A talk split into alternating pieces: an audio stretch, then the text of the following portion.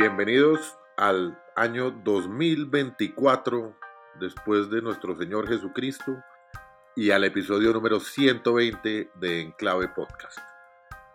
Empezamos el año con algunas uh, expectativas importantes que ya hemos tratado en uh, episodios anteriores de qué nos espera para nuestro país y para la región en el 2024 pero esas expectativas eh, y esas anticipaciones que hicimos en nuestros programas anteriores, Paula, no nos dieron para prever lo que podría eh, estar ocurriendo en nuestra vecina y hermana República del Ecuador, donde recientemente eh, se ha suscitado una ola de violencia y de inseguridad derivada de algunas acciones de las organizaciones de crimen organizados como reacción a lo que a las medidas del gobierno eh, de Daniel Novoa, con quien habíamos tenido eh, que, en relación con el cual habíamos tenido la oportunidad de hablar con uno de nuestros invitados en el día de hoy.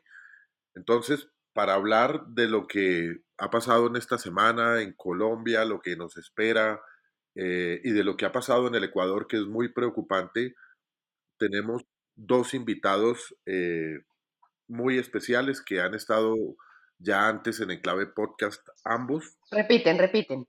Y repiten eh, por buenos, no, por, no como repetí yo primero bachillerato, por malo. Eh, y es un placer para nosotros saludar nuevamente a Alfredo Arizaga. Alfredo es exministro de Finanzas de la República del Ecuador y al general retirado Juan Carlos Buitrago de la Policía Nacional de Colombia, a quienes les damos eh, la bienvenida. Y Paula, qué bueno saludarla y nuevamente estar en Enclave Podcast esta semana para, para arrancar este año con todos los bríos y con todas las ganas. Así como arrancaron todas las noticias al pedo general, muy bienvenidos. Yo quisiera tal vez un poquito hacer como un repaso de estas dos primeras semanas que en, en, en, los gobiernos normales no pasa nada, pero acá pasa de todo. Entonces arrancamos el año con eh, la muy mala noticia de que Colombia perdía la sede de los Juegos Panamericanos, lo cual nuevamente como en estos casos empieza a generar una serie de reflexiones y de buscar en dónde están los culpables y qué fue lo que pasó y realmente pues termina en una rueda de prensa que yo no termino de, de digerir, en donde es el presidente dice que es que no conocían los procedimientos presupuestales para hacer unos pagos. Y el después de un y el miedo a hacer unos pagos de, de, de, las sedes, en donde vuelven a reiterar unas solicitudes que ya se han hecho a quien organiza estos Juegos Panamericanos, eh, de que no sean solamente Barranquilla, sino de todo el Caribe, y en, en el rol de nuevos alcaldes y nuevo gobernador, al, Alex Char y Verano de la Rosa, pues terminan haciendo como un, una presentación en público de que están trabajando conjuntamente con el gobierno nacional, pero el tema de los panamericanos sigue sin resolverse y lo que es claro es que acá hay un tema pues, de una muy baja calidad de la gestión pública, lo cual pues pone más en entredicho que esta administración particular pues sea capaz de llevar a cabo unos Juegos Panamericanos que no se celebraban en Colombia desde el 71. El otro gran escándalo de estas semanas ha sido una investigación que hizo la silla vacía sobre los recursos públicos que se destinan al servicio de la primera dama en temas como maquilladores, vestuaristas, damas de compañía, que pues digamos más allá del monto eh, que es significativo, pero pues que para la dimensión del Estado pueden, pueden no ser tan relevante, lo que muestra es pues un, un tono y una muy poca delicadeza con el uso de los recursos públicos por parte de esta administración, que probablemente va a terminar generando un debate de control político, porque además se utilizan diferentes entidades del Estado para poner al servicio de la primera dama recursos públicos. Entonces, esas tal vez son las dos noticias grandes, sumado al dato de inflación, que fue más bajo de lo esperado. Eh, estamos en 9.38, eh, todos los pronósticos estaban más cercanos al 10% lo cual pues es una buena noticia, pero también estamos aún muy, muy lejos del, del rango meta de inflación en Colombia, lo cual hace que pues, todos los agentes económicos sigan siendo muy cautos en el momento de revisar, por ejemplo, la baja tasas de interés.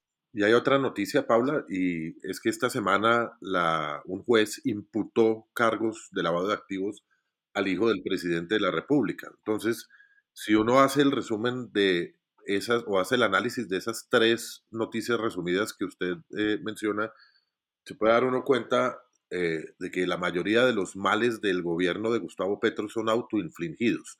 Estamos viviendo una goleada por vía de autogol eh, gigante, porque es el mismo gobierno el que se pega a, sí mismo unos, unas derrotas eh, y, unos, y unos goles, todos los cuales podrían ser eh, evitables. Y ve uno, ve uno que el, el, tema de los Juegos Panamericanos, pues es un caso de, de falta de gestión, de incapacidad de ejecución, de no ser capaces de, sacar un proyecto que es puramente administrativo, porque la parte competitiva ya se había, eh, ya se había surtido, ya había sido elegida Barranquilla como la ciudad sede de los Juegos Panamericanos del 2027, de manera que no teníamos un competidor, ya, era, ya no era sino llenar los espacios vacíos y cumplir con unas fechas eh, en relación con las cuales eh, el incumplimiento fue netamente económico, pero había el dinero, ¿no? Eh, la pelea se ha vuelto, oh,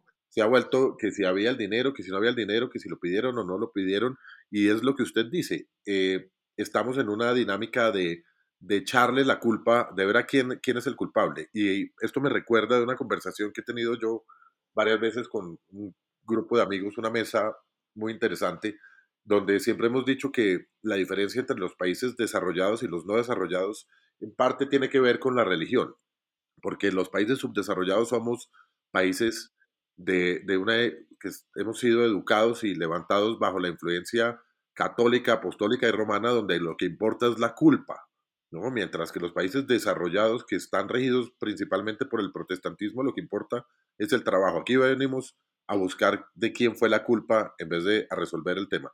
Y otro tema importante que he logrado eh, un poco averiguar y, tener alguna información es que hay una inmensa preocupación, por supuesto, por la imagen y el ridículo de Colombia al haber perdido los Panamericanos por no pagar a tiempo, pero lo que hay detrás también es una economía política muy importante, es decir, el hecho de que el señor alcalde Char eh, se venga para la casa de Nariño no solo es una cuestión de orgullo, es una cuestión de negocios. Acuérdense que detrás de eso viene la construcción de una, de una infraestructura inmensa de la ciudad de Barranquilla que la dinastía Char, como ya sabemos, eh, pertenece a una, a una casta política que es esencialmente contratista en materia de obras públicas y lo que hay ahí pues es un riesgo de un lucro cesante inmenso eh, que están tratando de defender a toda costa.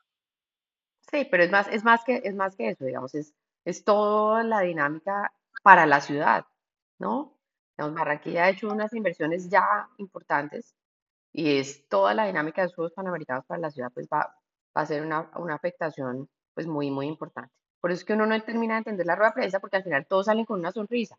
Dice, pero es que acá no se ha solucionado absolutamente nada, ¿no? Uno ahí no termina como de encajar las piezas. Además, en un juego, en un juego de tráfico de influencias, ¿no? El presidente Petro dice que se va a ir para Chile a hablar con el, con, el presidente a ver si le ayuda eh, y están haciendo llamadas y pone a sus ministros a llamar a todos los cancilleres. O sea, esto pasó de ser un tema de que Colombia se merecía una sede porque estaba preparada para cumplir con unos compromisos internacionales a un tráfico de influencias, que creo que la organización de los Juegos Panamericanos no va a caer en ese juego, entre otras cosas porque dentro de sus estatutos hay una norma que impide y que sanciona duramente en el, en, el marco del Comité Olímpico Internacional la influencia de los, eh, la influencia política en todo lo que tiene que ver con, con los juegos. Pero bueno, démosle paso a, a nuestro tema grueso, eh, porque creo que de escándalos hablaremos todo el año. Entonces, eh, analicemos lo que, lo que está pasando en, en, Ecuador. En Ecuador está pasando en este momento algo que no es ajeno a América Latina. eh, no es ajeno en el mundo, pero en América Latina es un fenómeno que es recurrente, lo podríamos llamar.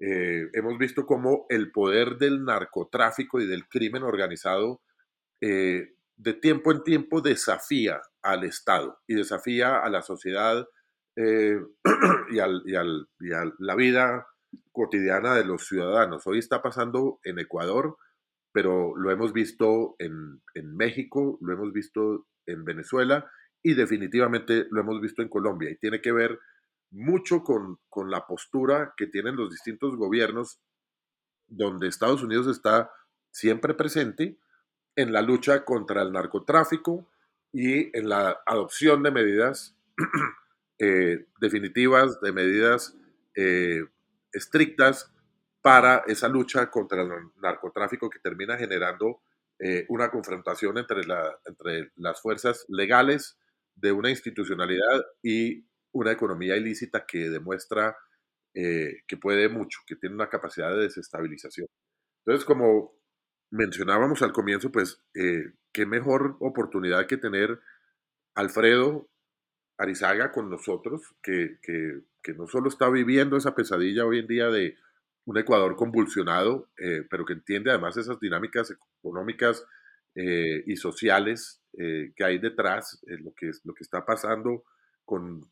Alfredo nos había acompañado justo cuando salió elegido Daniel Novoa y habíamos hablado de los retos y los desafíos que tenía Daniel Novoa y, y también qué privilegio que Juan Carlos Buitrago, brigadier general retirado de la Policía Nacional, que ha sido una de las personas eh, que ha participado en, también en, la parte decisiva de muchos de los acontecimientos. Juan Carlos es un experto en análisis de crimen organizado, lavado de activos, contrabando, narcotráfico.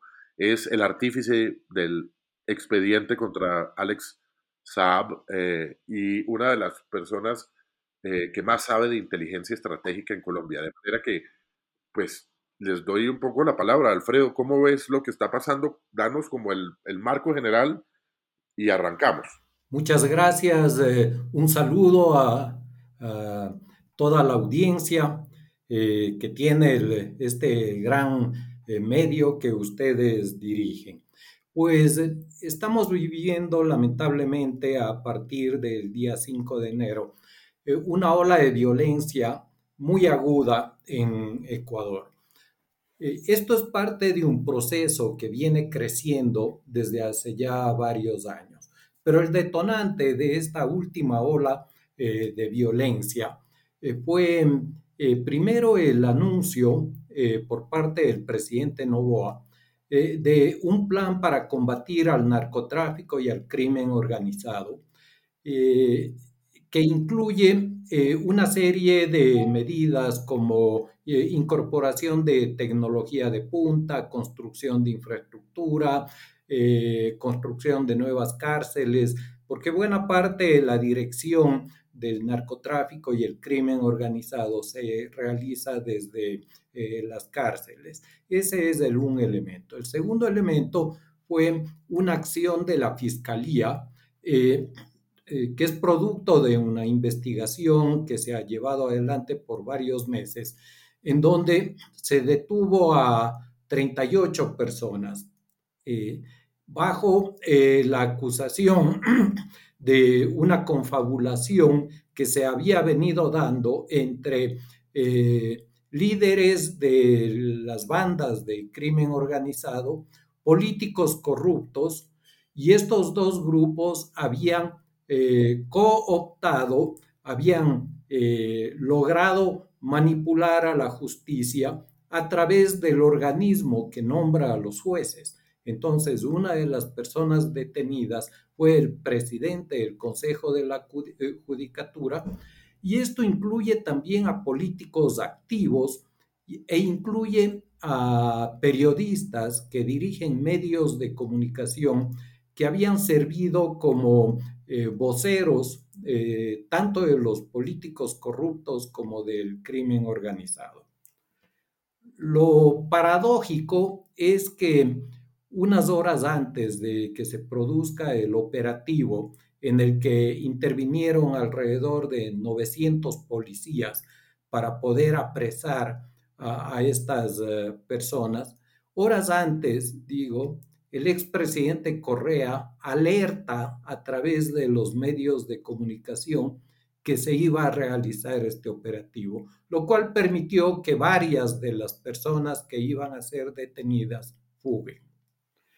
Entonces, esto es lo que ha, gatillado el último episodio, que ha sido particularmente violento y ha sido además eh, eh, llevado adelante en múltiples eh, ciudades en todo el territorio nacional. Pero no olvidemos que hace 20 años Ecuador era un territorio de paz a pesar de que ustedes experimentaban en Colombia una violencia eh, muy aguda y que en Perú con Sendero Luminoso también se vivía una época de, una violencia y de actos terroristas eh, eh, que son indefendibles.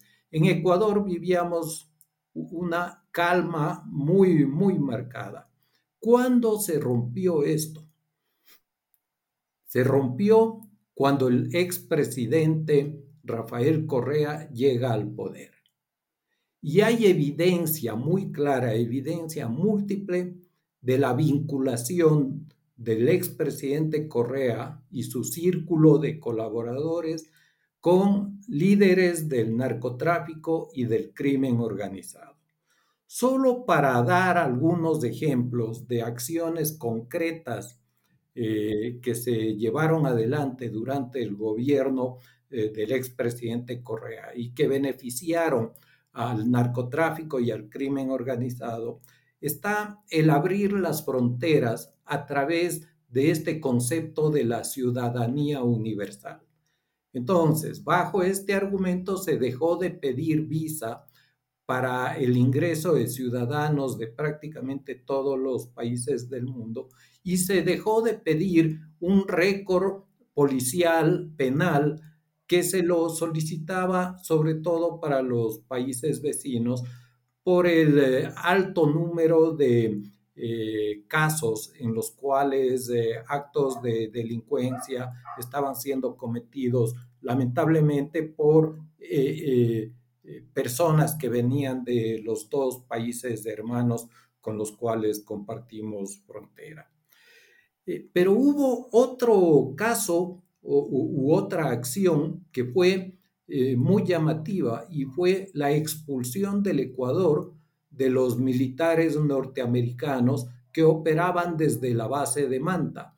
Manta es el segundo puerto en importancia del país y eh, tiene una pista, un aeropuerto que permitía que desde ahí operen aviones especiales que podían hacer eh, la supervisión del Océano Pacífico con gran autonomía. No era una base norteamericana, era una base ecuatoriana que permitía actividad logística, básicamente aprovisionamiento de combustible y que puedan descansar ahí los pilotos, la tripulación de, de estos aviones. No había ningún tipo de violación de la soberanía pero el expresidente Correa les expulsó y de igual manera limitó muchísimo las actividades de la Agencia del Combate al Narcotráfico de Estados Unidos, la DEA, eh, dentro eh, de toda una retórica anti-norteamericana. Eh, no me voy a prolongar mucho más, solo quiero comentarles que eh, en el año 2005, dos años antes de que el expresidente Correa asuma funciones, fue apresado un narcotraficante eh, de apellido Caranqui. Mientras estuvo en prisión, este señor Caranqui escribió un libro que refleja que se sintió traicionado cuando al llegar Correa al poder, no cumplió con algunas promesas que se le había hecho. Y en este libro eh, revela en forma totalmente clara eh, cómo eh, el narcotráfico hizo aportes a la campaña presidencial del expresidente Correa. Dos años más adelante se produce el ataque a Angostura, que coincidencialmente esa operación eh, en Colombia se la denominó Operación Fénix, el mismo nombre que hoy está utilizando el presidente Novoa para su plan de combate al narcotráfico y al crimen organizado. Y en este operativo, eh, eh, en el cual falleció o fue dado de baja Reyes, el comandante de las FARC, en ese operativo se incautaron computadores que nuevamente revelan el vínculo y los aportes de las FARC a la campaña del eh, expresidente Correa, eh, eh, en contrapartida de, la cual, de lo cual existía una serie de compromisos y ofrecimientos para poder facilitar la operación del narcotráfico y el crimen organizado en territorio ecuatoriano. Ese es el origen de lo que estamos viviendo lamentablemente. Y, ya a lo largo de, este diálogo, de esta conversación, creo que podremos profundizar en algunos temas. Es como simplemente, simplemente un dato que, salió en estos días en el, en el periódico que a mí me parece muy diciente de lo que tú decías de la situación de tranquilidad que se vivía en Ecuador hasta hace no mucho.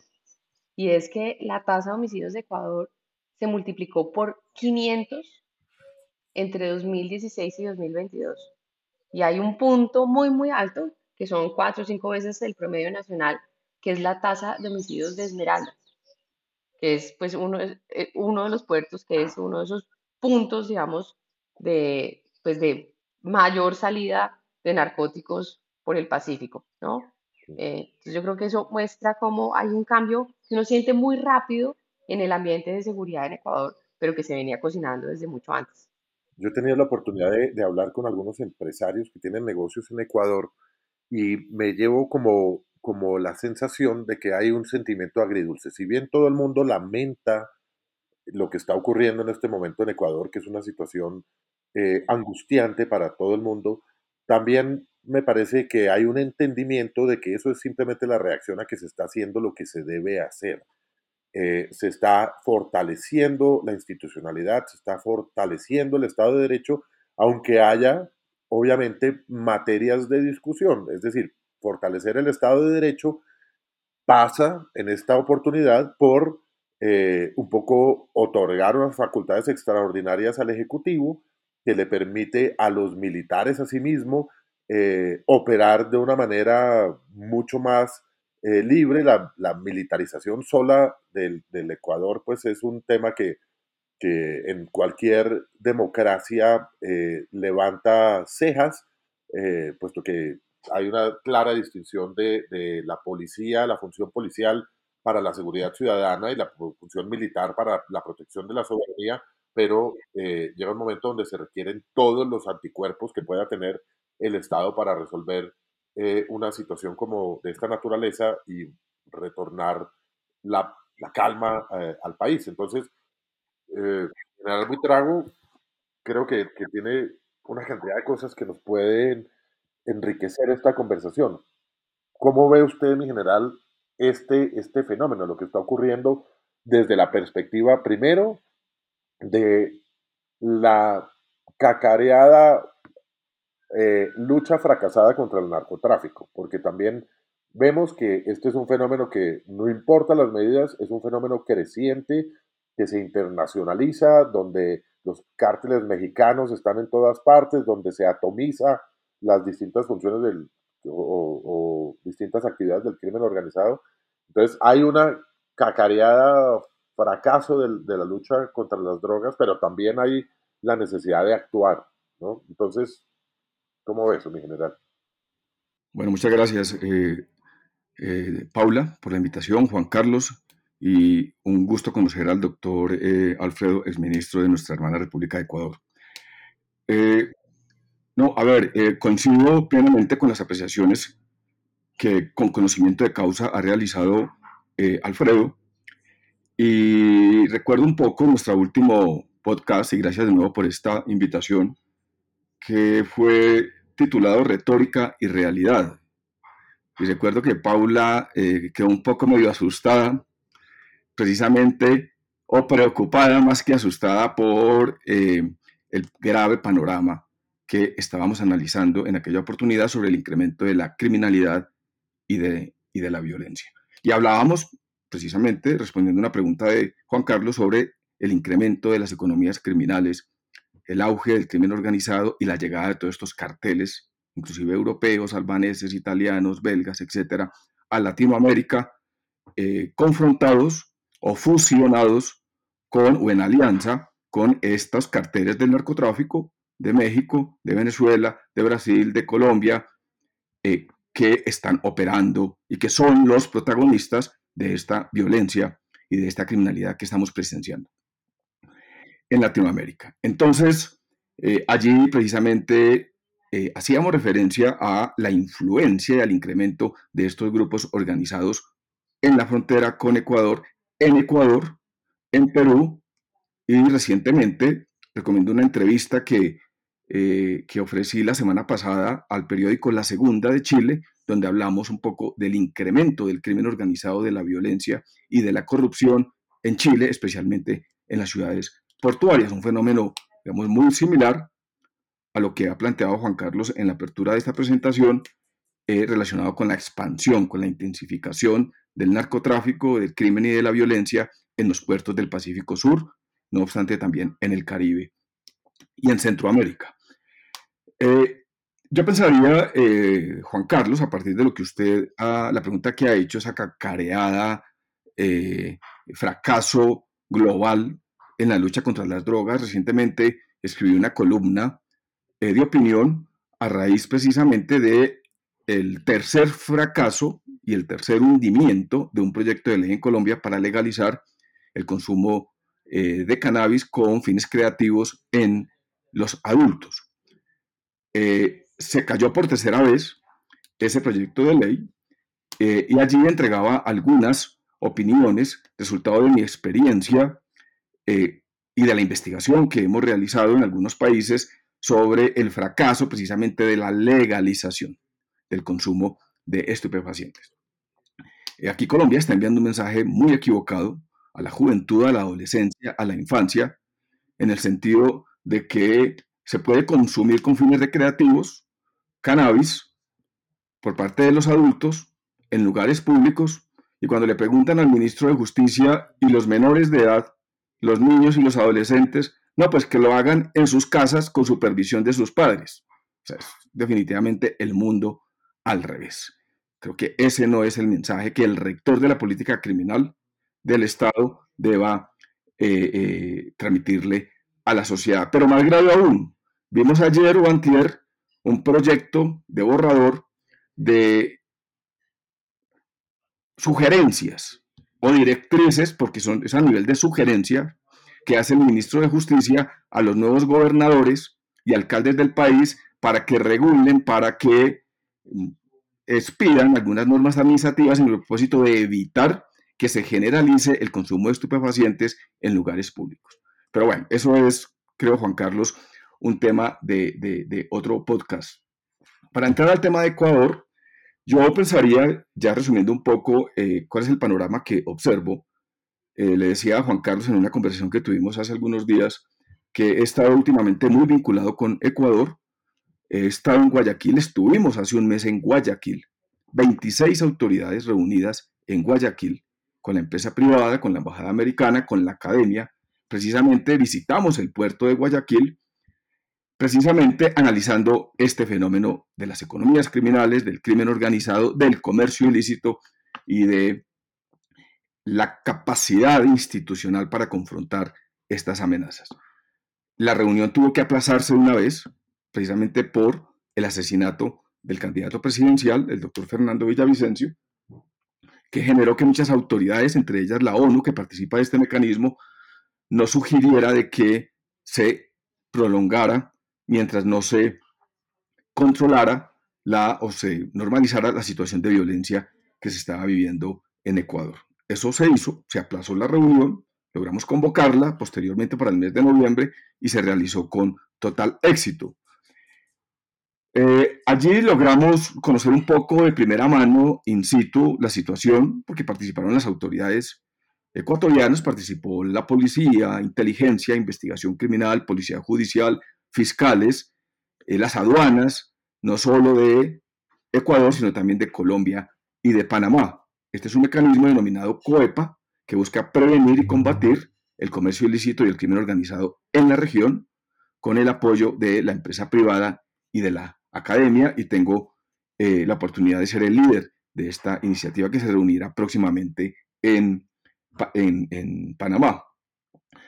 Eh, y quería, ya para eh, resumir, que lo que estamos viendo allí es, sin duda alguna, una intensificación y un crecimiento ostensible de la violencia y de la criminalidad resultado de el auge de estos carteles y de estas bandas organizadas, las 22 que ha registrado el gobierno ecuatoriano, que operan en Ecuador, pero que están en alianza en, algún, en algunos lugares y en confrontación en otras, no solamente en el Caribe, en Centroamérica, en Colombia, sino en el Pacífico Sur, con carteles como el de Sinaloa, Jalisco Nueva Generación, el Tren de Aragua, Primera Línea de Venezuela, Primer Comando Capital y la familia de Brasil, sumado a la presencia con evidencia de carteles albaneses, belgas, italianos, españoles que están ejerciendo influencia en Latinoamérica y el Caribe, buscando abrir nuevos mercados, inclusive no solamente de cocaína, sino también de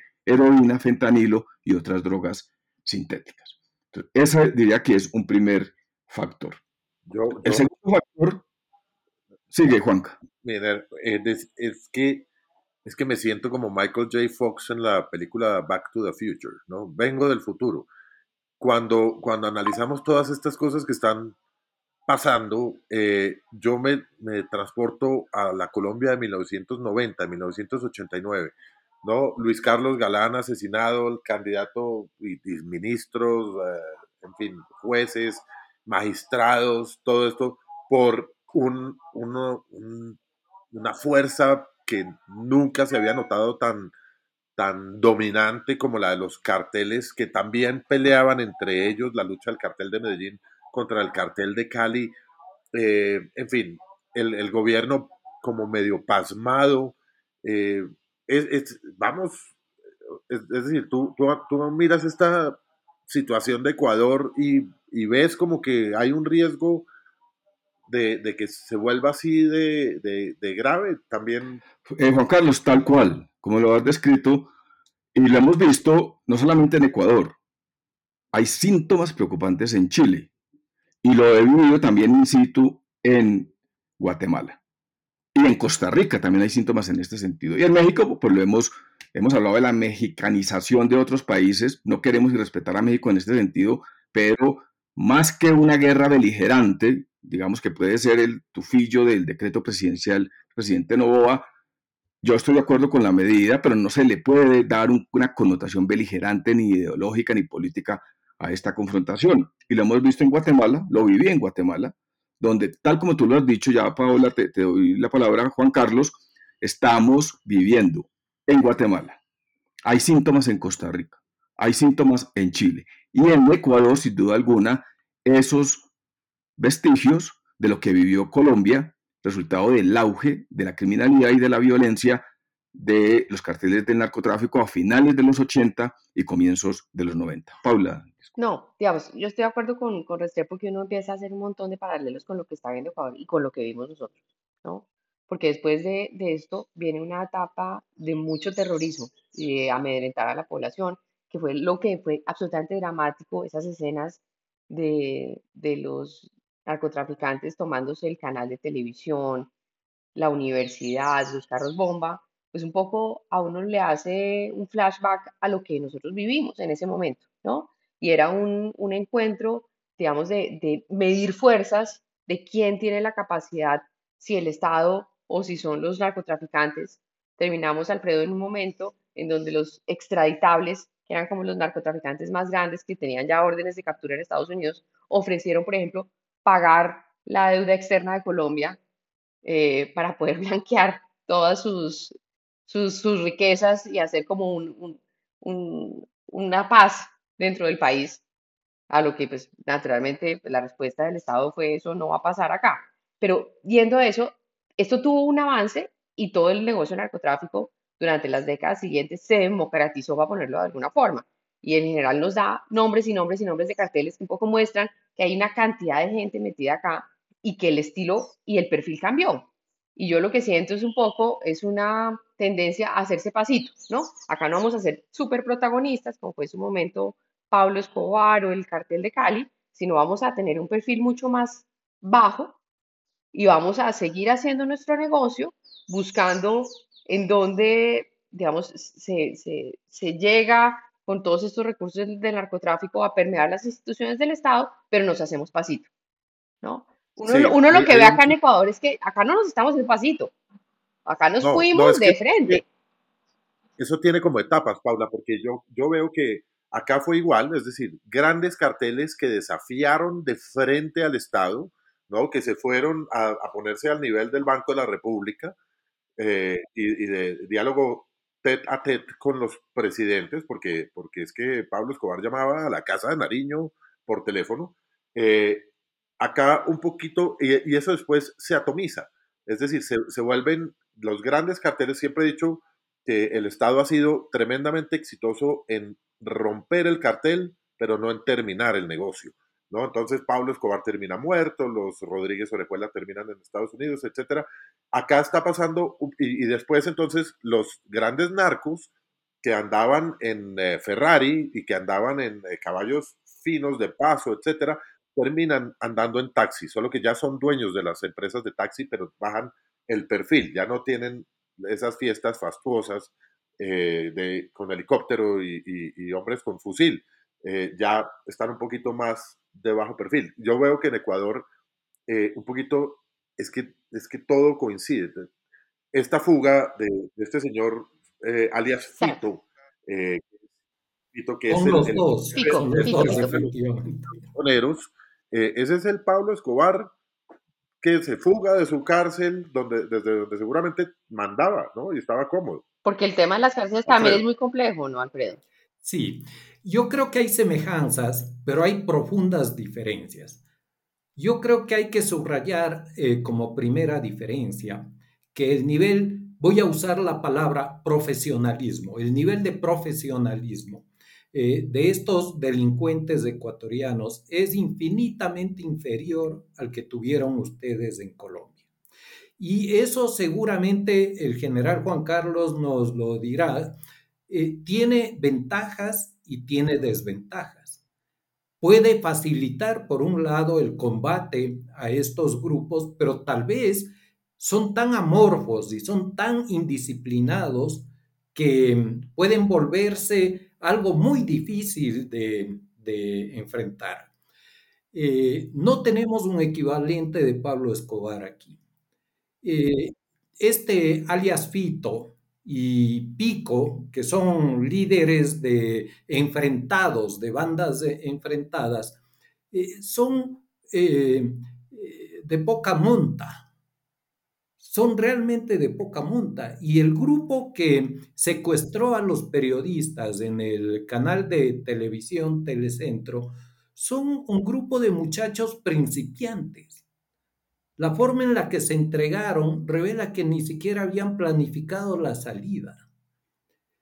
Esa es la realidad que estamos viviendo a todo nivel en Ecuador. Eh, eh, con relación a, a, cómo están conformados estos grupos. Esto no quiere decir que no tengan capacidad de hacer daño. El sicariato lo, lo, lo ejecuta un muchacho de 16 años en moto que no tiene ninguna experiencia, pero igual mata a la víctima y mata posiblemente a personas inocentes que están alrededor de esa víctima. Entonces, este es un elemento diferenciador.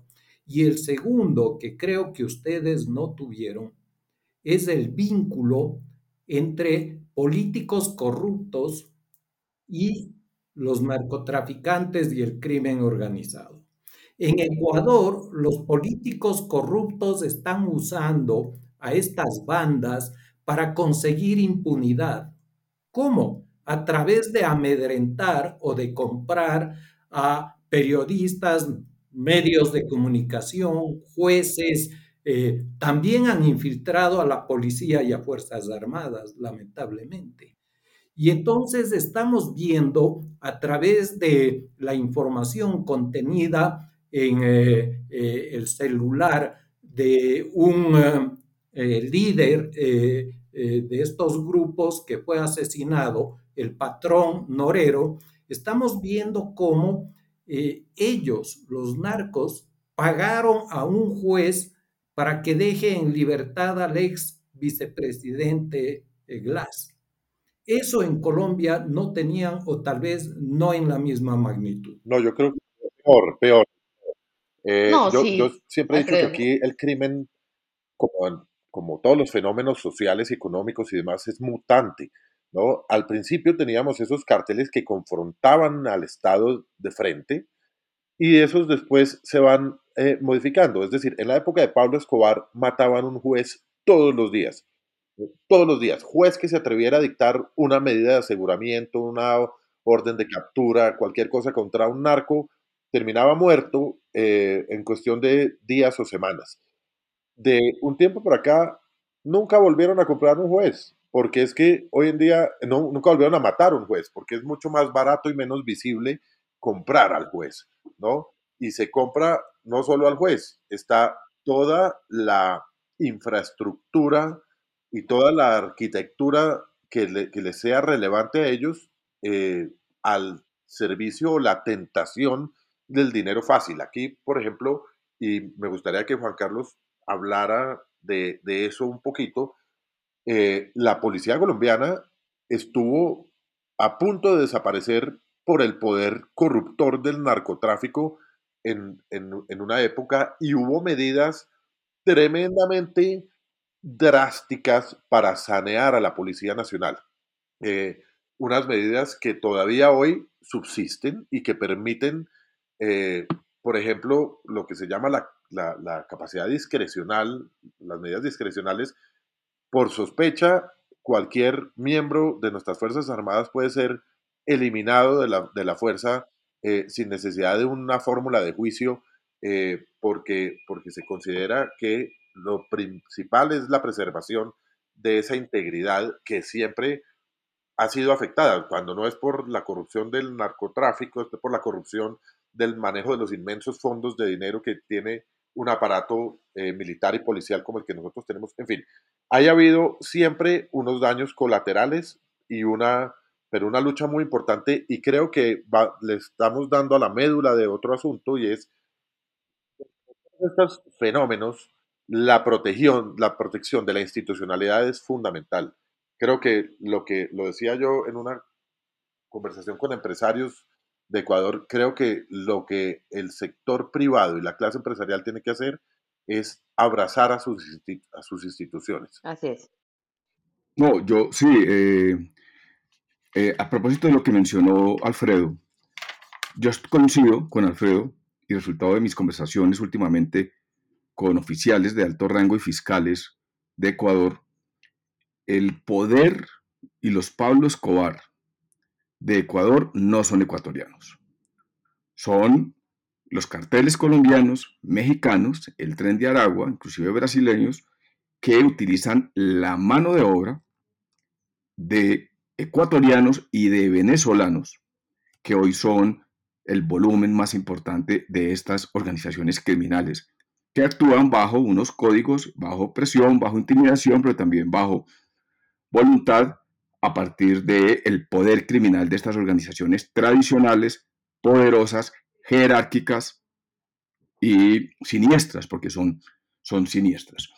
Y, y de acuerdo, nosotros analizábamos con profundidad el ADN del ecuatoriano y su, la posibilidad o probabilidad de que un ecuatoriano pueda ser un Pablo Escobar. Pareciera, y me puedo equivocar Alfredo, esto no está dentro del ADN ni dentro de la cultura del ecuatoriano. Por eso ha sido muy fácil para estos carteles llegar a Ecuador y absorber esa mano de obra disponible de pobres, desempleados, desadaptados, de delincuencia común para engrosar esas organizaciones que, como usted lo ha dicho, no son criminales profesionales, entre comillas, sino mano de obra que hoy están reclutando y que están eh, siendo absorbidos, controlados y reclutados por estas cabezas del narcotráfico, estructuras del narcotráfico tradicionalmente poderosas y provenientes especialmente del exterior. Y el segundo factor, corrupción. Usted lo mencionó y Juan Carlos y Paula eh, eh, reafirmaron en el sentido de que, y era mi segundo punto, Juan Carlos, frente al panorama que veía allí, y lo mencionó la fiscal general de Ecuador cuando describió en un medio de comunicación esta semana las intrínculas de la operación Metástasis. O sea, sin duda alguna es muy endémico el poder corruptor que hoy tienen estas organizaciones del narcotráfico, estos criminales, inclusive desde las cárceles en Ecuador y sus relaciones con, eh, a todo nivel, han cooptado básicamente todas las esferas del Estado, la Asamblea, la Justicia, la Fiscalía, la Policía, las aduanas, etc. De ahí eh, que el tema de corrupción, como lo mencioné en esta entrevista recientemente a este periódico de Chile, es el combustible del crimen organizado, del narcotráfico, del delito, del contrabando. Y hay un tercer punto, eh, mencionando un poco lo que Juan Carlos también eh, ha hecho en su pregunta, que es la fragilidad institucional. Aquí coincido con Alfredo en el sentido de que el expresidente Rafael Correa menoscabó, debilitó, casi liquida la institucionalidad. Generó, que son unos síntomas muy leves que hemos visto en Colombia, pero no en esa dimensión, generó una confrontación entre las bases de la policía con la jerarquía, con los altos mandos, no solamente en la policía, sino también en las fuerzas militares. Y eso dejó unas lesiones, dejó unas fractura al interior de la institucionalidad que me fue confirmada por compañeros y amigos que tengo al interior de la institucionalidad. Pero no solamente generó unas tensiones internas y unas fracturas internas muy complicadas, sino que debilitó, le quitó herramientas, facultades, competencias y capacidad a la institución para confrontar el crimen organizado. Sumado a que también limitó y redujo considerablemente, Alfredo lo mencionó, la cooperación internacional. Y la cooperación no solamente con Colombia y con otros países, sino también con Estados Unidos en la lucha frontal contra el crimen organizado y el narcotráfico particularmente. Esa fragilidad institucional en Ecuador se ha traducido entonces en términos de justicia. Recientemente tuve un taller con los fiscales de crimen organizado transnacional o de delincuencia transnacional, creo que se llama allí, de Ecuador, y el estado de temor, de fragilidad, de impotencia, de incapacidad de los fiscales y de los jueces en Ecuador para ejercer justicia objetiva en el marco del proceso, con carácter y con firmeza, prácticamente está apocado y opacado esa es otra constante que, siempre pasa medio desapercibida porque es como secundaria en el nivel de los problemas. ¿no? Es decir, ah, ¿qué importa el hacinamiento carcelario al lado del asesinato de un candidato presidencial? Termina siendo casi que una contravención.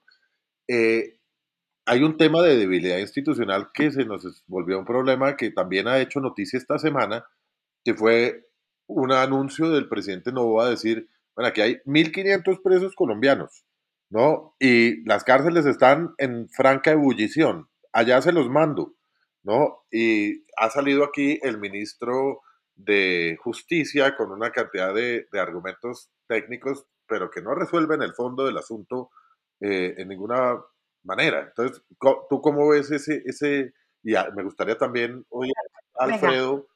Yo, yo, yo entiendo lo siguiente, digamos, no todas las personas tienen procesos en Colombia. De hecho, la gran mayoría no van a tener procesos en Colombia. Entonces, como esto toca un poco analizar uno por uno, que es lo que ha dicho el ministro Osuna. Llegan a Colombia y los dejan libres y hacen un 2, 3 por mí y por toda mi familia, se montan en un bus y se devuelven. Y lo que quedan es libres, ¿no? Es decir, esa, esa, es una, eso es una solución de un mensaje político, pero eso no es una solución real de lucha contra el crimen. Ahora, los anuncios en general, yo quería preguntarle a usted de, apoyo de Estados Unidos que ha hecho esta semana y Alfredo. uno dice, esto empezó un poco con el desmonte de, de la base de Manta. Si Estados Unidos quiere ayudar, ¿no debería volver? Es decir, porque la construcción de capacidades de inteligencia operativas de la policía, de temas de antinarcóticos, es una cosa que toma un tiempo importante y en donde probablemente la parte más sensible de todo esto es el componente de inteligencia. Y, y cuesta mucho y no es posible hacerlo sin los Estados Unidos, básicamente. Además, ¿no? Entonces uno dice, la situación. si acá hay un mensaje político, probablemente hace dos años era inviable pensar que volviera los, los, los gringos a Manta, pero en este momento la, yo creo que esa crisis de seguridad hace, hace viables muchas alternativas que antes estaban por fuera de la mesa en términos de seguridad, en términos de cooperación. Si fuera otro el gobierno de Colombia, estoy seguro que estaría ya desplegado una cantidad de apoyos, ¿no? Para fortalecer esas capacidades, para hacer entrenamiento sobre cómo fue la experiencia acá, que igual se deberían hacer por lo menos con las personas que están en retiro y que pasaron esa etapa tan difícil. Regionalmente hay una cantidad de conocimiento que le, podría servir en este momento a Ecuador, que es el que está poniendo la cara y es el que está enfrentando el problema del narcotráfico, que como dice el general, pues es un tema regional en donde en ciertos países han decidido que se hacen pasito. Yo siento que en el caso de Colombia estamos en eso, pero en el caso de Ecuador es el que está poniendo la cara y le está poniendo el, el, coto al, al, narcotráfico, pues hay que ayudar, ¿no? ¿Cómo se puede ayudar? ¿Qué ayudas son posibles? ¿Qué piensan ustedes de esa posibilidad de que vuelva la base de Manta Ecuador a cargo de los Estados Unidos? No, esa fragilidad institucional, yo, yo no la delimito exclusivamente a ustedes, pues también es que coinciden en las cárceles, mencionamos la justicia, en la policía, en las fronteras porosas, como lo ha dicho pues Pablo, usted a los 1.500 en la frontera y son más de 300 pasos clandestinos a través de los cuales se puede regresar y por donde pasa todo, contrabando, narcotráfico, etcétera pero además en ese tema de cooperación. Y en el punto de la cooperación, mire, el año pasado fui testigo de que el presidente Guillermo Lazo estaba a punto de acordar con los Estados Unidos una especie de plan Ecuador. Y de pronto eh, eh, Alfredo conoce un poco más de esto, algunos detalles, pero sé que estaba en diálogo un, un, un acuerdo muy importante similar al Plan Colombia, para combatir el narcotráfico, pero en este caso Plan Ecuador. Hubo 10.000 problemas alrededor de esto, pero yo sí creo que le faltó carácter, le faltó firmeza al gobierno del presidente Guillermo Lazo para jugársela por medidas como las que está adoptando el presidente Daniel Novoa, que yo creo que la misma delincuencia, estos carteles, estas mafias, le están dando precisamente la oportunidad al presidente Daniel Novoa de conseguir lo que está buscando, que son victorias tempranas, medidas de fuerza, medidas extraordinarias para avanzar en su reelección, en una próxima candidatura eh, eh, presidencial. Entonces, ese tema le llega al presidente Novoa en bandeja de plata. La cooperación de los Estados Unidos que ya se venía cocinando y que seguramente hoy deben estar a partir del ofrecimiento de los Estados Unidos en no una invasión ni una intromisión indebida, ni Expeditionary Operations de los Estados Unidos en Ecuador, sino todo un plan integral que contribuya a fortalecer, a superar esa fragilidad institucional en todos estos frentes donde la justicia es fundamental, como lo hemos mencionado. Los jueces necesitan garantías y no las tienen. Uno.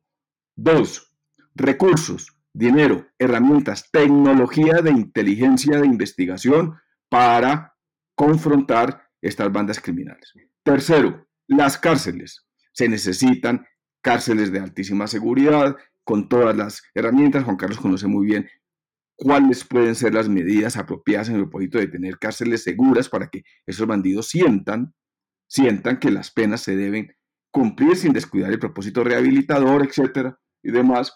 Las fronteras que son tan importantes, donde no solamente es el, los carteles del narcotráfico, los que hemos mencionado, también el ELN y las disidencias de las FARC, que utilizan a Guayaquil y Esmeralda desde Tumaco, está el Frente Comuneros del Sur del ELN. El, ELN, después de los diálogos allá en, Quito, se asentó en Ecuador y creó estructuras y canales de economías ilícitas en Ecuador y participa activamente en el tráfico de estupefacientes.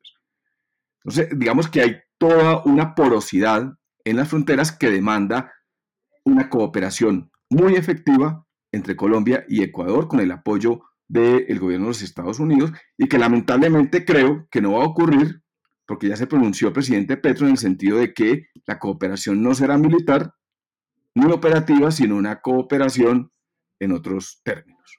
que eso va en contravía de las políticas de seguridad del presidente Petro. La, seguridad del presidente Petro tiene que ver con, una, con otras tesis fantasiosas de que le vamos a pagar un millón de pesos a los delincuentes para que no maten a la gente, pero va a pasar lo que estábamos hablando. Yo creo que Alfredo, Alfredo debe estar asustadísimo porque vinimos aquí a preguntarle sobre Ecuador y le dimos, le dimos fue eh, cátedra. No, no, lo dejamos hablar, Alfredo. Y además yo después te tengo una pregunta de lo fiscal. Eh, perfecto. Déjame reaccionar un poco a los últimos eh, comentarios y a tu pregunta de si podría volver la base eh, o, el, eh, la operación de Estados Unidos a la base de Manta. Yo creo que la tecnología ha evolucionado comparando con 20 años atrás y tal vez no es necesario volver a crear una base en Manta se ha hablado más bien de otros niveles de, cooperación. Tal vez una, manta, una base eh, logística en Galápagos sea más efectiva que en Manta, porque desde Galápagos se puede cubrir el acceso a Centroamérica con, mayor facilidad. Luego, hay un hecho que es eh, inobjetable y es que cuando eh, el expresidente Lenin Moreno, que fue impulsado, fue candidatizado por Rafael Correa, llegó al poder, tuvo un giro de 180 grados en, su accionar. Y parte de este giro fue aceptar una invitación del gobierno de Estados Unidos y del Departamento de Estado para estrechar lazos. Y fue una diferenciación radical frente a lo que venía haciendo el expresidente Correa. Entonces, ha habido un muy buen nivel de cooperación eh, con Estados Unidos durante el gobierno de Lenin Moreno de Lazo y, ahora con Novoa. Estuvimos, como eh, Juan Carlos dice, a punto de eh, poder instrumentar algo muy parecido al Plan Colombia. Pero coincido en que me da la impresión el expresidente Lazo tuvo temor. ¿Y por qué tuvo temor? Porque eso es lamentablemente lo que sucede cuando empresarios llegan a ocupar la presidencia de la República. Porque un empresario no es poderoso, un empresario es vulnerable. Y eso lo demostró Piñera en Chile y lo demostró Lazo en Ecuador.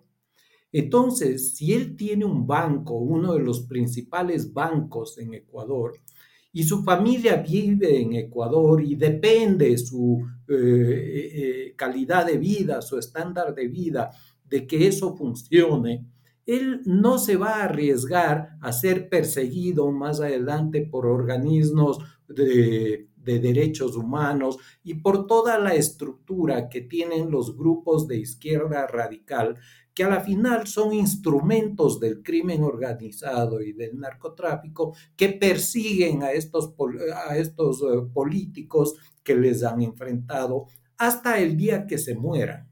No les dejan en paz nunca más. Yo creo que en ese sentido la juventud del presidente Novoa y el hecho de que él tenga un vínculo mucho más estrecho con Estados Unidos le permite ser más audaz. Y coincido con Juan Carlos en que me parece que él ha identificado la lucha contra el crimen organizado como uno de los pilares que le permitirá ser reelecto de aquí a año y medio, porque su intención es poder prolongar su mandato. Alfredo, yo, te tengo una pregunta sobre lo fiscal. Un poco lo que uno ve viendo las estadísticas y los datos, y, digamos, la, tal vez la última intervención fue una del Fondo Monetario que hizo una visita finalizando diciembre del año pasado sobre el avance, digamos, de los créditos y las operaciones que tiene en Ecuador. Lo que muestra es que hay una doble crisis. Hay una crisis de seguridad que es la que, ah, digamos, nos convoca el día de hoy, pero también hay una crisis fiscal, en donde los recursos pues, se están quedando muy cortos para atender las obligaciones del Estado, en donde medidas que se tenían que tomar pues, son tremendamente impopulares y han encontrado obviamente una resistencia grande, como el tema del desmonte de los subsidios de, la gasolina y el diésel, y en donde la capacidad del Estado ecuatoriano para pagar sus deudas, pues cada vez está quedándose más corto en el flujo de caja. Eh, entiendo yo que en enero estaban haciendo operaciones, por ejemplo, de venta del oro para poder pagar eh, los, los salarios, se ha duplicado eh, las cuentas por pagar con contratistas del Estado de un año a otro. Es decir, hay una situación fiscal realmente muy estrecha en donde uno lo que espera es que esta crisis de seguridad permita abrir otros caminos y otras conversaciones de cambiar plazos, de buscar una operación grande nuevamente probablemente con el Fondo Monetario, con el Banco Mundial, con la banca multilateral, que le dé un oxígeno al gobierno para hacer además las acciones. Porque todo esto que estamos hablando acá cuesta.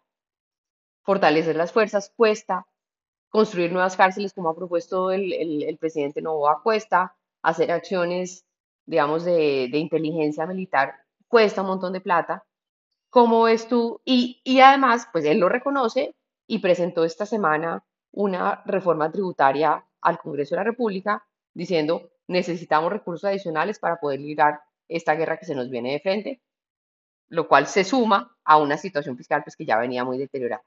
¿Tú cómo, cómo, estás viendo eso? Lo que tú dices, Paula, es correcto. Ecuador enfrenta una doble crisis. La una es la que ya hemos comentado en el tema de inseguridad. La segunda es una, una crisis fiscal. La iliquidez del gobierno es eh, dramática. Eh, ¿En dónde se origina esto? Cuando el expresidente Lazo asumió funciones, Ecuador tenía un déficit fiscal de 5 puntos porcentuales del PIB en un año de gestión le redujo a cero. Llegamos a tener cero déficit y solamente Chile y Ecuador ejecutaron una política fiscal de este grado de austeridad, eh, que fue un esfuerzo muy grande posterior a la pandemia. Lamentablemente esto le costó el capital político al presidente Lazo y en un diagnóstico equivocado cambió de ministro y decidió empezar a gastar eh, a un ritmo mayor, ejecutar una política fiscal expansiva, tratando de recuperar su popularidad. A la final llegamos a un eh, momento en el cual el déficit fiscal volvió a crecer a cuatro puntos porcentuales del PIB y la popularidad no se recuperó. Estamos, estuvimos en el peor de los mundos cuando el presidente Novoa asumió funciones. Frente a eso, eh, Ecuador tiene que tomar medidas urgentes que permitan corregir este déficit fiscal, porque si no lo hacemos, iremos a una moratoria nueva de la deuda, lo cual eh, para un país como Ecuador, que ya está excluido de los mercados financieros internacionales, posiblemente es menos dañino de lo que podría ser para ustedes en Colombia o para otro país en la región. Pero el, el otro riesgo es que caigamos en un default con el Fondo Monetario. Y eso sí nos convertiría en parias del, eh, contexto financiero internacional. Sí, del financiamiento internacional. ¿Qué medidas tiene el presidente Novoa para poder corregir esto? Tiene dos. Eh, el uno, eh, tú ya has mencionado, es la focalización o eliminación del subsidio a los combustibles. Durante el año 2023, el subsidio a los combustibles importados ascendió a 2.300 millones de dólares. Eso es dos puntos porcentuales del PIB. Pero hay que incluir también los combustibles que son elaborados en el país. Y ese es un monto similar al que se importa. Entonces el total del subsidio a los combustibles llega a cuatro puntos porcentuales del PIB. Es un absurdo que un país como Ecuador desperdicie cuatro puntos porcentuales del PIB en un subsidio que no beneficia a los pobres, sino que beneficia en mayor medida a quienes tenemos un eh, nivel de ingreso superior. El otro camino que tiene, y es el que ha escogido el presidente Novoa, es incrementar impuestos, pero esto tiene que pasar por la Asamblea. Y yo no creo que el gobierno tiene los votos suficientes en la Asamblea para incrementar impuestos. Los tuvo para pasar una ley de emergencia que facilitaba la inversión privada en generación eléctrica, que se aprobó muy rápidamente la semana eh, eh, pasada, pero no creo que consiga apoyo suficiente para incrementar el IVA. Y esto nos puede conducir a una situación muy peligrosa, y es que el presidente Novoa salga debilitado de una derrota en la Asamblea y que intente eh, reducir el subsidio a los combustibles eh, luego de haber fracasado con su intento de incrementar el IVA. El problema en Ecuador es que el movimiento indígena tiene una estrecha vinculación con eh, el narcotráfico, el crimen organizado y con la minería ilegal, porque usan la minería ilegal para lavar dinero. Y entonces tienen los recursos suficientes como para poder movilizar a su gente y poder paralizar el país. Lo hemos vivido ya en dos episodios en los últimos años. La población indígena en Ecuador es alrededor del 6% de la población total, pero tienen una capacidad inmensa para bloquear al país y para poder obstaculizar la movilización, las actividades productivas y entonces pueden hacer mucho daño. Y lo que hemos visto eh, en estos dos episodios que les comento es que la población urbana, la clase media y los sectores de menores ingresos eh, aplauden este accionar violento de la dirigencia indígena en el caso de incremento al precio de los combustibles. Se produce una transformación que logra unir, identificar a la clase media y sectores de bajos ingresos urbanos con la dirigencia indígena. Entonces, es, es un camino muy, muy riesgoso. Y después viene también, Alfredo, y va a venir, me atrevo a decirlo, un movimiento eh, inspirado en la protección de los derechos humanos eh, relacionados con, con, la ley y el orden impuesto por el presidente Novoa. Es decir, el presidente Novoa ha mostrado ya, por ejemplo, algunos signos, signos no, algunas, eh, algunos planes de construir megacárceles, etcétera, un poco invitando a, algunos críticos a una crítica, a, una a, decir que se trata de la buquelización eh, del Ecuador, lo cual termina siendo también una corriente eh, que dificulta la labor del restablecimiento del orden. Pero como dicen, ¿quién dijo que iba a ser fácil? No, nadie, nadie. Pero yo sí creo que hay una oportunidad en la crisis de seguridad de poder empezar a solucionar la crisis fiscal. Pues porque si finalmente el país está quebrado, la cosa es aún más dramática en todos los frentes. Es decir, es que, es que cuando, cuando los males vienen, jamás llegan solos, ¿no? Entonces, a la crisis de seguridad viene una crisis económica, viene una crisis social, viene una crisis institucional y una crisis de valores que demandan algunas medidas que pueden sonar o, o, verse radicales. De manera que yo creo que esto es un poco del efecto pendular que está sufriendo en general América Latina, que está viendo que muchos gobiernos de izquierda fracasan en, la, en el fortalecimiento institucional y económico de sus países, eh, que la, la, anunciada mejora en las eh, condiciones de felicidad eh, de la sociedad no son tan fáciles de alcanzar y terminan los, las sociedades eligiendo nuevamente gobiernos que van en, una, en, un, en una orientación ideológica diferente más hacia la, hacia la derecha.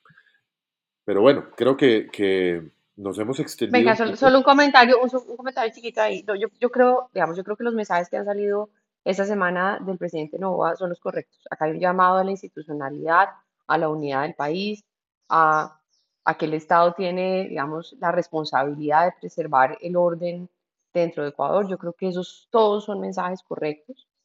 Creo que ha ganado un espacio internacional muy importante con pues, eh, solicitudes y ofertas de apoyo de diferentes países.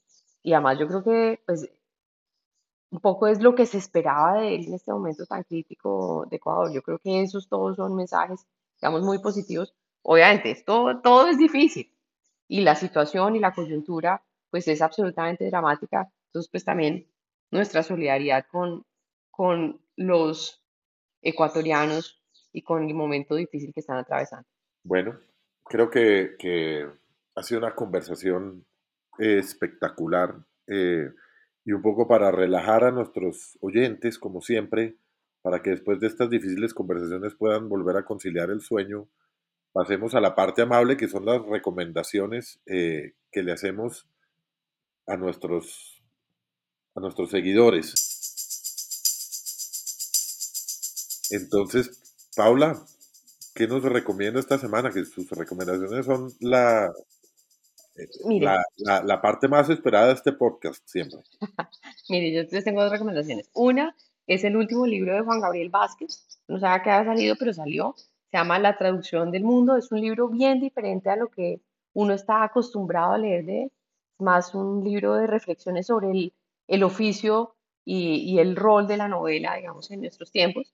Y la versión práctica es, por favor, vayan y cómprense uno de cada uno de los quesos del de uno están deliciosos todos. Hay provolón, hay em, pepper jack, hay el queso sabana, como la versión del queso sabana, el amarillito del de uno. No vayan y cómprense uno de cada uno. Están absolutamente deliciosos. Hay queso manchego a súper buen precio. Esa es mi recomendación práctica. ¿Cómo se llama el libro de Juan Gabriel? Se llama La traducción del mundo. Perfecto. Buenísimo. Alfredo, ¿qué además, está está cortico, ¿no? Es una cosa bien distinta a lo que él usualmente escribe, pero está muy interesante. Pues eh, el primero que tengo no es una recomendación, ustedes lo deben conocer, es este libro de Juanita Vélez, que lo comento una guerra después. Lo comento porque a mí me llama la atención cómo se puede romantizar alrededor eh, de estos temas que estamos hablando, de cómo enfrentar eh, el crimen organizado y, la violencia. Ya hay eh, voces crecientes en Ecuador que dicen que la solución al problema que estamos viviendo es programas sociales para combatir la pobreza. No hay forma de combatir contra los ingresos que le genera el narcotráfico y, el crimen organizado a, esta juventud. No hay ninguna manera. Y el tiempo que lleva el poder construir una posición financiera mejor para cualquier familia, sobre todo para las de menores ingresos, en el mundo real, es mucho más largo que la rapidez con la que pueden acceder a dinero eh, de estos círculos del crimen organizado. Entonces, eh, ahí creo eh, que tal vez para otra reunión, general Juan Carlos, tú nos podrás ayudar a reflexionar sobre la efectividad que puedan tener este tipo de programas. Yo no estoy diciendo que no se deban hacer programas sociales de combate a la pobreza y de protección a los sectores más vulnerables. Lo que creo es que eso no es efectivo para combatir la situación de inseguridad que estamos viviendo. Y el que sí quiero eh, recomendar, para quienes no hayan leído todavía este autor, es Michael Singer. Eh, el libro se llama The Surrender Experiment. No sé si eh, ustedes lo han escuchado alguna vez. Es un ejecutivo que decidió aislarse, irse a vivir en, absoluta ausencia de contacto con el mundo eh, cotidiano, con medios de comunicación, dentro de un proceso de autorreflexión eh, para enfrentar unos eh, problemas que, él tenía en su actividad profesional y empresarial. Eh, no, no lo recomiendo en términos de replicar el experimento que él hizo, sino en términos de, poder evaluar eh, cómo el ser humano reacciona cuando intenta hacer una introspección por un periodo prolongado. Magnífico, gracias Alfredo. En general. Hoy, y claro, Alfredo, será un honor tener una nueva conversación sobre estos temas tan interesantes. Yo, eh, como siempre, eh, abuso de este espacio para recomendar el libro de mi autoría, Los principios no se negocian. Alfredo, lo puedes obtener en cualquier, eh, por audio libro, pero también en cualquier medio digital y en las librerías de Colombia, en la Panamericana, en la Nacional, en la Lerner, etc. También recomiendo el libro de Alejandro Gaviria, de pronto ya lo han recomendado acá, pero Explosión Controlada, para entender un poco al presidente Petro y al gobierno del presidente Petro. Y dicho por Alejandro Gaviria, que estuvo dentro del gobierno, creo que nos da unas claves interesantísimas sobre precisamente la falta de brújula, de microgerencia y de conexión con la realidad del el presidente Petro con su estilo de gobierno y de administración. Y finalmente recomiendo El derrumbe de Pablo Escobar de Miguel Naranjo. Juan Carlos estuvo creo que en el lanzamiento, en la presentación. Es un libro muy interesante, como quiera que se cumplieron tres años de la muerte de Pablo Escobar y devela las actas secretas de las 30. operaciones. 30 años, así es. Y las devela las actas secretas que ya se desclasificaron de las operaciones que caracterizaron los grandes golpes contra Pablo Escobar. Y a propósito de eso, un poco, lo, Juanca, frente a lo que tú decías, importante entender, y creo que en el libro, no lo he terminado de leer, pero en el libro se dan algunas claves de cuál fue la diferencia de la estrategia del Estado para desarticular el cartel de Cali frente a la estrategia del Estado para desarticular el cartel de Medellín. Dos carteles con fisonomías y formas de actuar diferente frente al Estado, frente a la justicia, en temas de corrupción, económicos, etc. Entonces, esas son mis recomendaciones, Juan Carlos.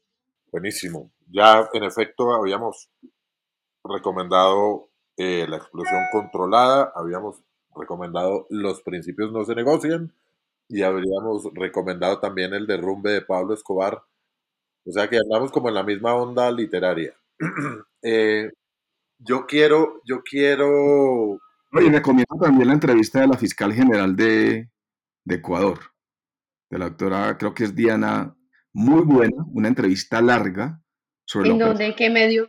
Sobre la operación Metástasis, se la puedo compartir a, a Juan Carlos, fue la semana pasada, donde devela todos los temas de corrupción alrededor de estas operaciones en todos los niveles del Estado. No la conozco muy bien, pero me parece una mujer valiente, que está relativamente sola, pero que ha venido eh, haciendo una labor importante contra la corrupción y contra estas mafias del narcotráfico en Ecuador. Buenísimo.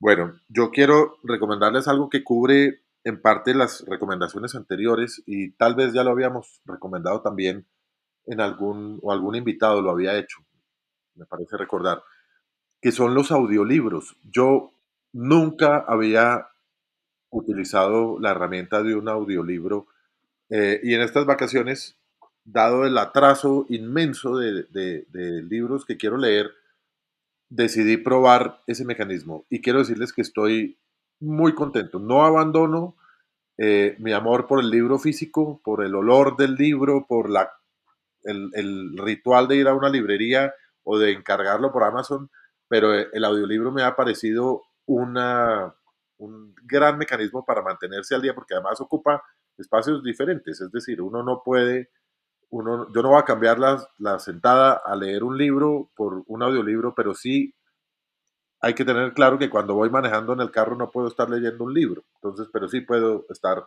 oyendo una... Oiga, ¿en qué, qué, plataforma usa? Audible o Audible.